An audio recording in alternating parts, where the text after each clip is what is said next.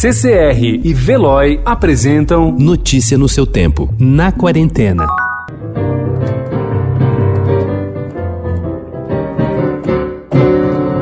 Me cansei de lero, lero. Dá licença, mas eu vou sair do sério.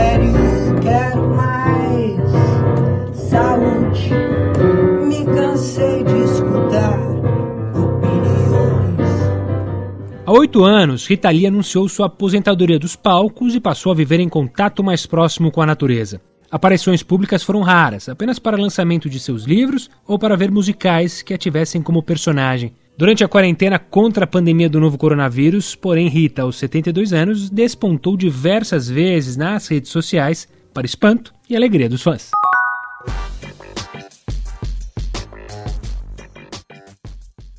Para combater o tédio, especialistas indicam brincadeiras e atividades variadas. O que escolher varia conforme a fase da criança ou do adolescente. Os pequenos embarcam em atividades tão simples quanto identificar as partes do corpo diante de um espelho, ler em família e assistir a uma contação de história, especialmente para quem tem até 5 anos, também pode ser prazeroso. Os pais podem resgatar cantigas e brincadeiras para reviver com os filhos. O fundamental é perceber o que os pequenos curtem.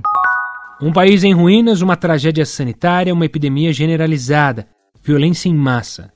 Se o Brasil retratado no romance Corpos Secos já não estava tão distante do Brasil de verdade, ele se tornou perturbadoramente semelhante à vida real com o avanço do coronavírus. Publicado pela editora Alfaguara e escrito a oito mãos por um time de autores celebrados, Luísa Geisler, Marcelo Ferroni, Natália Borges Polesso e Samir Machado de Machado. Esse é talvez o primeiro grande romance da pandemia, já com seus direitos audiovisuais vendidos para RT Filters para a produção de um filme ou uma série.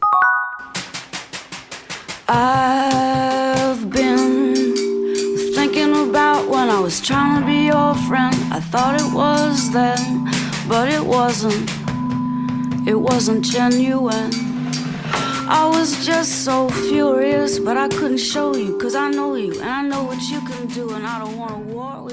Traumas e obstáculos confrontam Fiona Apple o tempo todo em Fetch the Bolt Cutters. É o seu primeiro álbum desde 2012 e de longe o mais ruidoso, destinado não para o rádio ou para playlists selecionadas e organizadas inofensivamente, mas a uma catarse. Fiona Apple nunca foi tímida, mesmo no seu álbum de estreia em 1996, lançado quando ela era uma adolescente, suas músicas já exploravam situações psicológicas explosivas e não poupavam ninguém. Mas Fetch the Bolt Cutters é ousado de uma nova maneira, tumultuando e rompendo estruturas da música pop que outrora serviam como sua base. Notícia no seu tempo. Oferecimento CCR e Veloy.